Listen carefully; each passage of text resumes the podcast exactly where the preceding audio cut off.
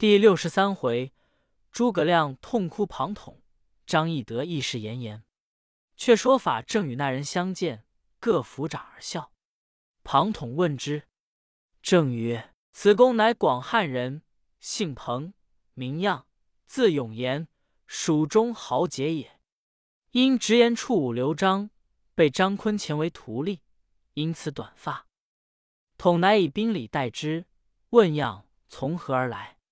样曰：“吾特来救汝数万人性命，见刘将军方可说。”法正忙报玄德，玄德亲自谒见，请问其故。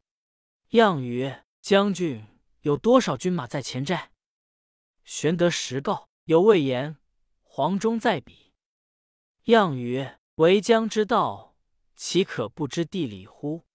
前寨紧靠涪江，若决动江水，前后以兵塞之，一人无可逃也。”玄德大悟。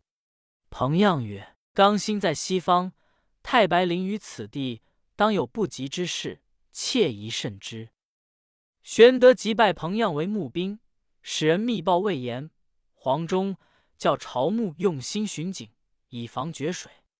黄忠、魏延商议，二人各轮一日，如遇敌军到来，互相通报。却说灵包见当夜风雨大作，引了五千军。径寻江边而进，安排绝江。只听得后面喊声乱起，灵包知有准备，急急回军。前面魏延引军赶来，川兵自相践踏。灵包正奔走间，撞着魏延，交马不数合，被魏延活捉去了。比及吴兰、雷同来接应时，又被黄忠义军杀退。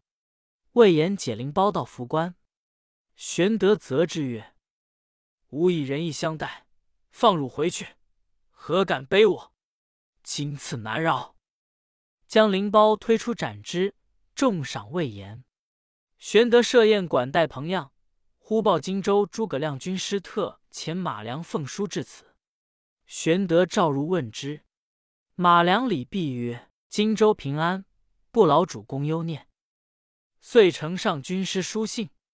玄德差书观之，略曰：“亮夜算太乙数，今年岁次癸巳，刚星在西方。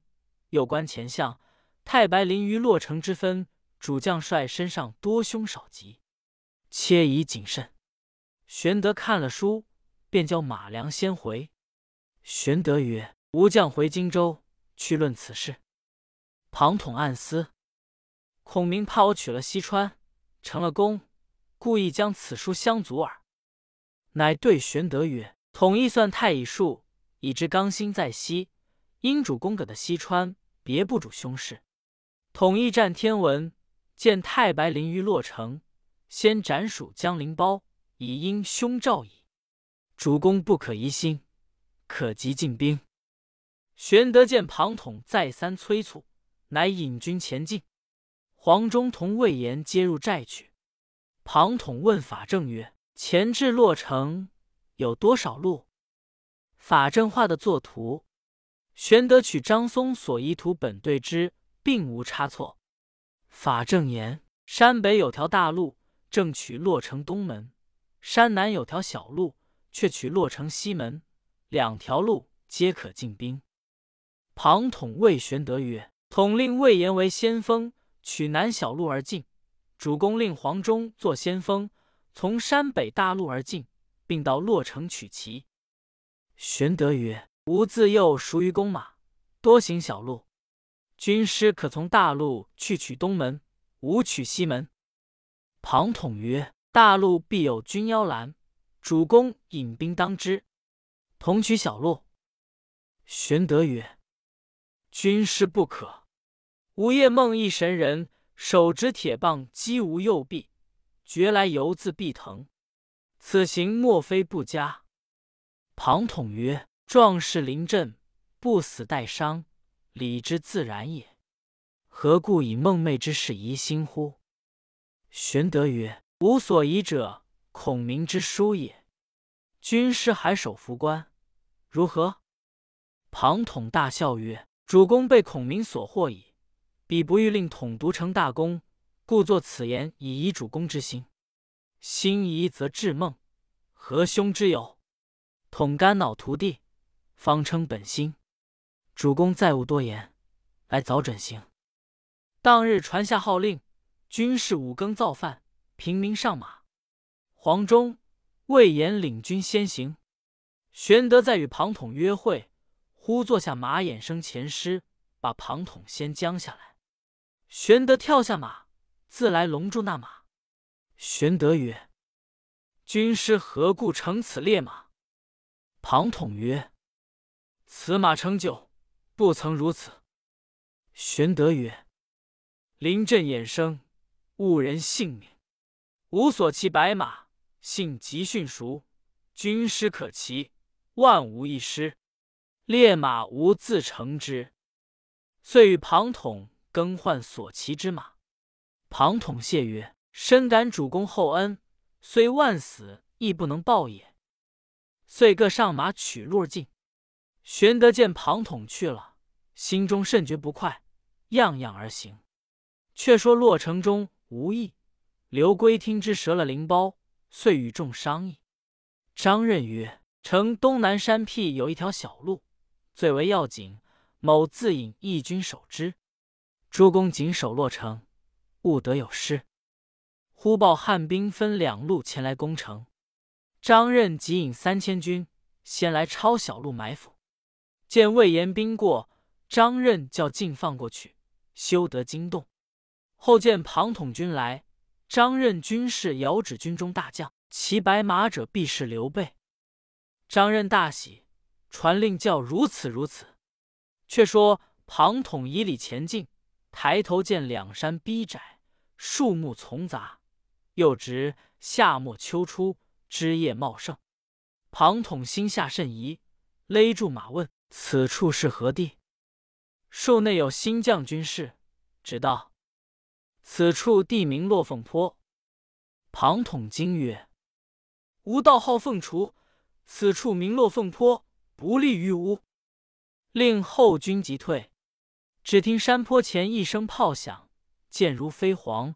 指望骑白马者射来，可怜庞统竟死于乱箭之下。时年只三十六岁。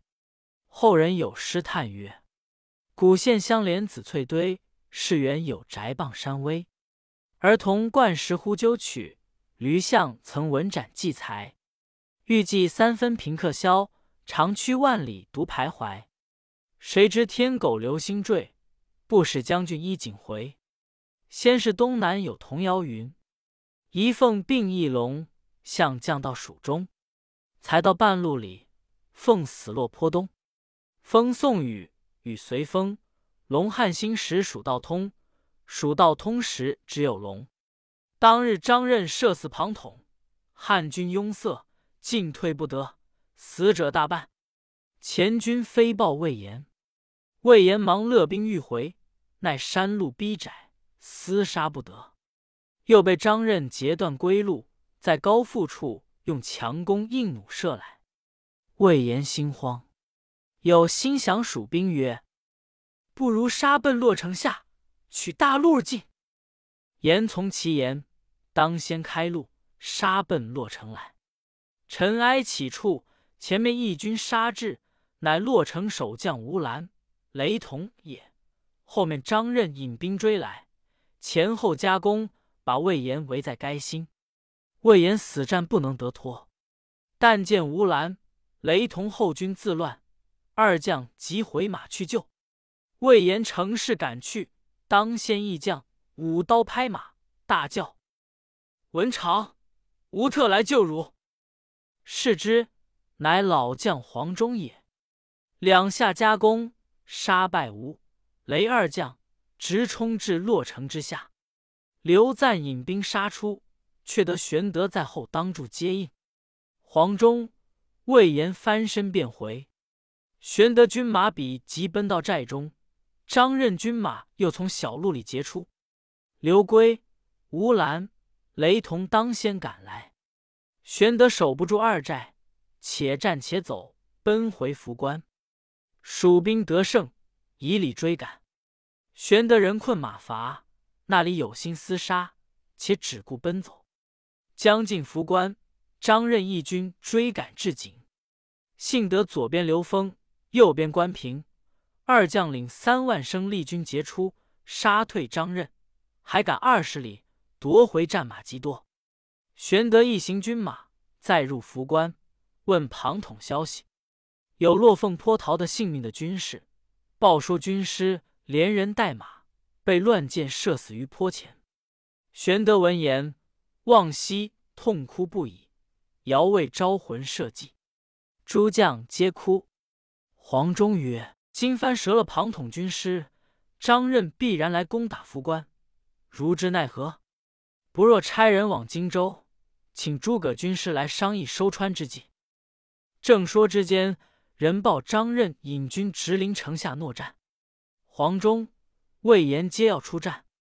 玄德曰：锐气心挫，宜坚守以待军师来到。黄忠、魏延领命，只紧守城池。玄德写一封书，交关平吩咐：“你与我往荆州请军师去。”关平领了书，星夜往荆州来。玄德自守福关，并不出战。却说孔明在荆州，时当七夕佳节，大会众官夜宴。共说收川之事，只见正西上一星，其大如斗，从天坠下，流光四散。孔明失惊，置杯于地，掩面哭曰：“哀哉！痛哉！”众官慌问其故。孔明曰：“吾前者算今年刚兴在西方，不利于军师；天狗犯于吴军，太白临于洛城，以败书主公。”叫谨防之。谁想今夕西方星坠，庞氏原命必休矣。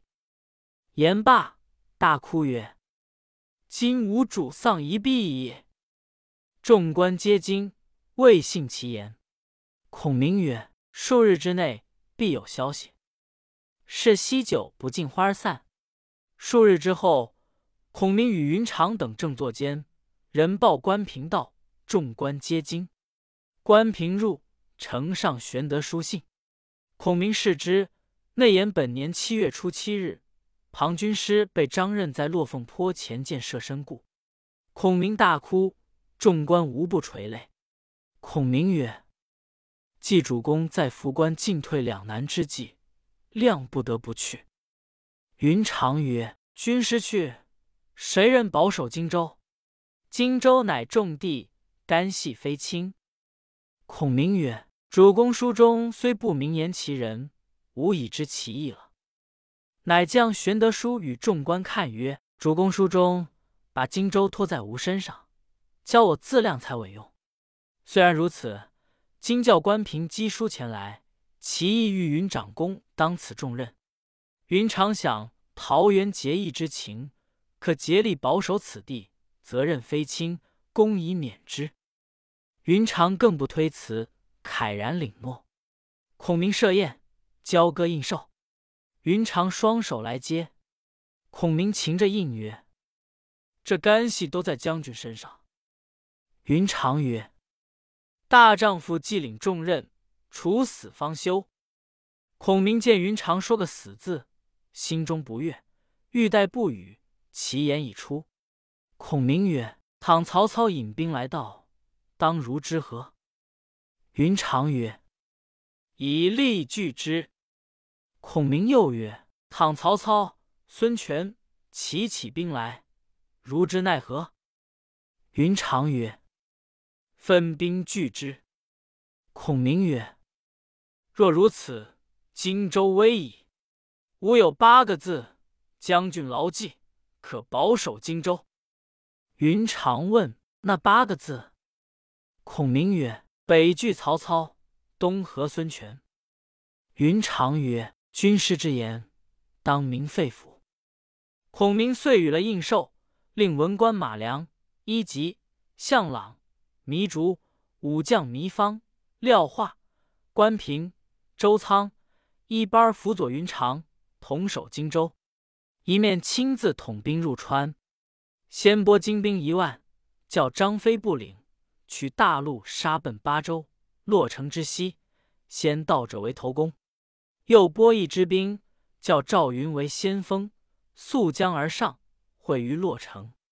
孔明随后引简雍、蒋琬等起行。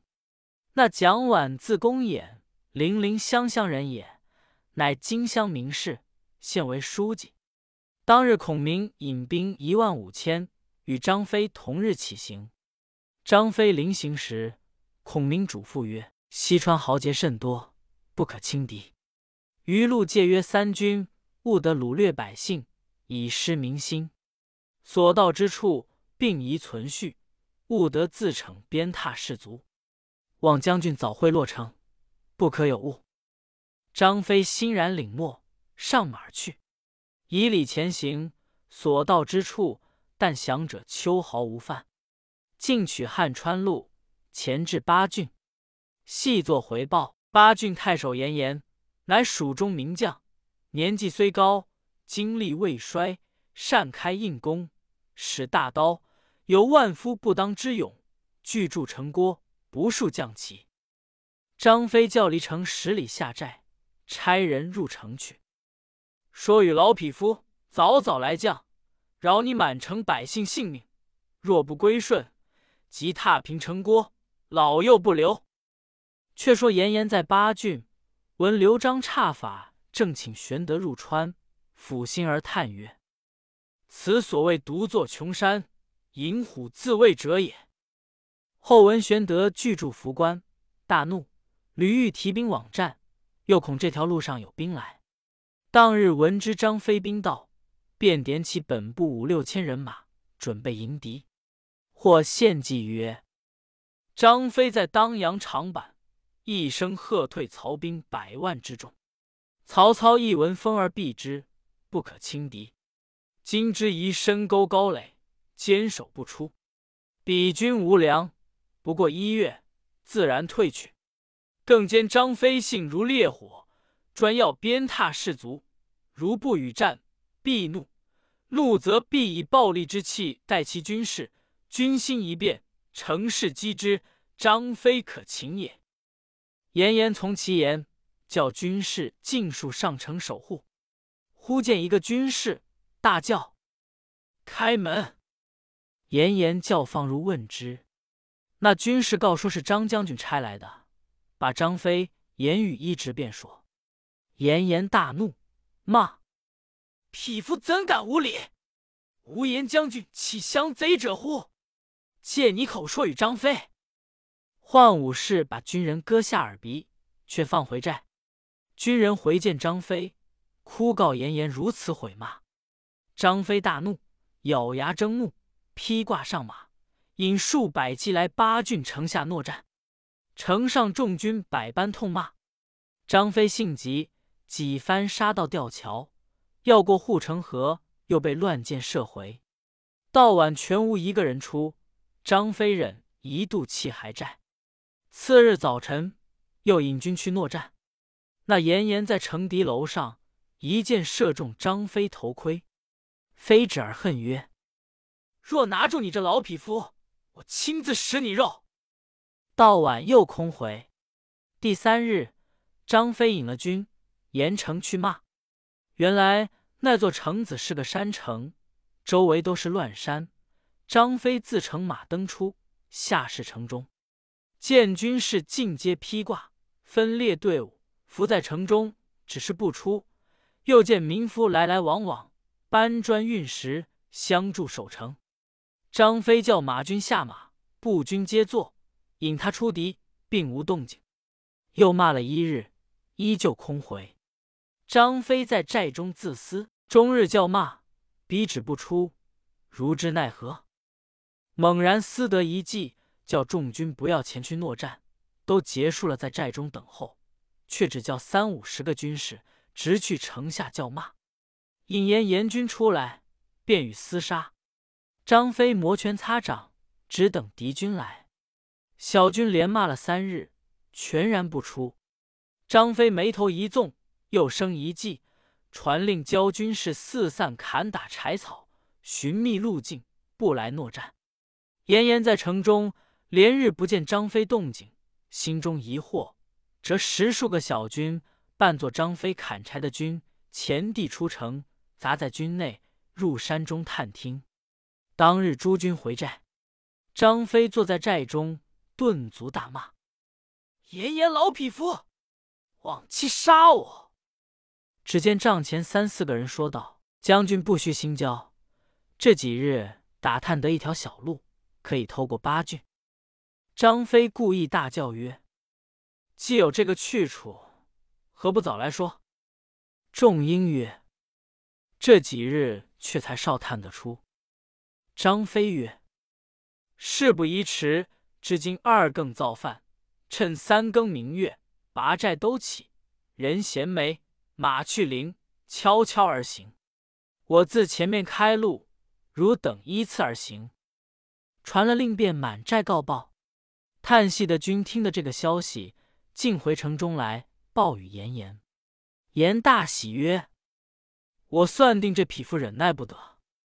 你偷小路过去，须是粮草辎重在后，我截住后路，你如何得过？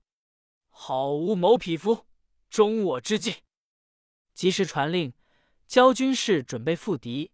今夜二更也造饭，三更出城。伏于树木丛杂去处，只等张飞过咽喉小路去了。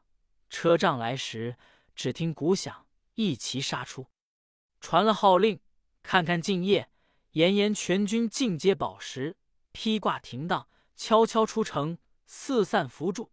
只听鼓响，严严自引十数必将下马伏于林中。约三更后，遥望见张飞亲自在前，横矛纵马。悄悄引军前进，去不得三四里，背后车仗人马陆续进发。严颜看得分晓，一齐擂鼓，四下伏兵进起，正来抢夺车仗。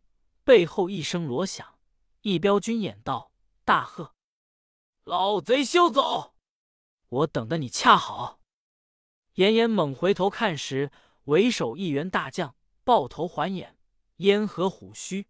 使丈八矛，骑身乌马，乃是张飞。四下里锣声大震，众军杀来。严颜见了张飞，举手无措，交马战不识合。张飞卖个破绽，严颜一刀砍来，张飞闪过，撞将入去，扯住严颜乐甲涛，生擒过来，置于地下。众军向前，用锁绑缚住了。原来先过去的是假张飞。料到严颜击鼓为号，张飞却叫鸣金为号。惊响诸军齐到，川兵大半弃甲倒戈降。张飞杀到八郡城下，后军已自入城。张飞叫休杀百姓，出榜安民。群刀手把严颜推至，飞坐于厅上，严颜不肯下跪。飞怒目，咬牙大斥曰：“大将到此！”何为不降，而敢拒敌？严颜全无惧色，回斥飞曰：“汝等无义，侵我州郡，但有断头将军、吴降将军。”飞大怒，喝左右斩来。严颜喝曰：“贼匹夫，砍头便砍，何怒也？”张飞见严颜声音雄壮，面不改色，乃回嗔作喜。下阶喝退左右，轻解其腹，取义一之，伏在正中高坐，低头便拜曰：“是来言语冒毒，信勿见责。吾素知老将军乃豪杰之士也。”严颜感其恩义，乃降。后人有诗赞严颜曰：“白发居西蜀，清明镇大邦。忠心如皎月，浩气卷长江。”宁可断头死，安能屈膝降？八周年老将，天下更无双。又有赞张飞诗曰：“生获炎炎勇绝伦，唯凭义气服君民。至今妙貌留巴蜀，设酒鸡豚日日春。”张飞请问入川之计，严颜曰：“败军之将，何蒙厚恩？无可以报，愿施犬马之劳。”不须张公指见，进取成都。正是。只因一将倾心后，致使连城唾手降。未知其迹如何？且看下文分解。